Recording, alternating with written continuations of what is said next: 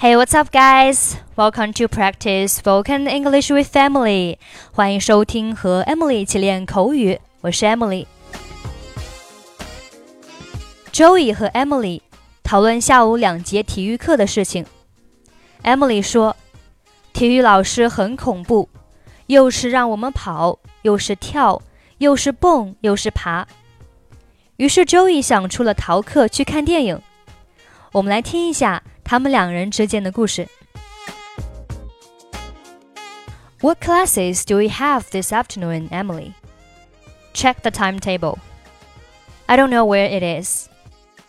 It's on the wall, next to the blackboard. Oh no! What's wrong? We've got double PE after lunch. Double PE? What a nightmare. I know what you mean. I'm always so tired in the afternoon. It's not just that.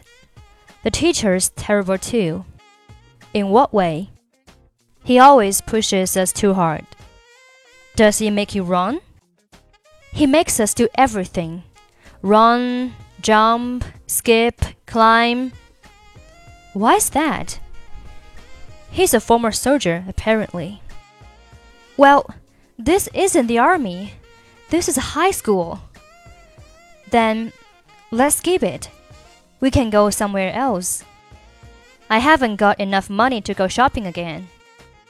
What about going to the movie theater? That's not too expensive. Is there anything you want to see? There's a new movie with Sylvester Stallone. That looks good. Is it an action movie? It has some action in it. I hate action movies. They're so violent. That's the whole point of action movies. What are the other choices? There's also a comedy called My China Girl. What's it about? An English boy falls in love with a Chinese girl. That sounds interesting. Who's in it? Nobody famous. Well, we can decide what to watch when we get there. Good idea. Let's get out of here. Okay, that's pretty much for today. 如果您想参与本期节目的跟读版本以及语音打分，欢迎您关注我们的微信公众号“英语主播 Emily”。在公众号里回复“节目”两个字就可以加入。I'm Emily. I'll see you next time. Bye bye.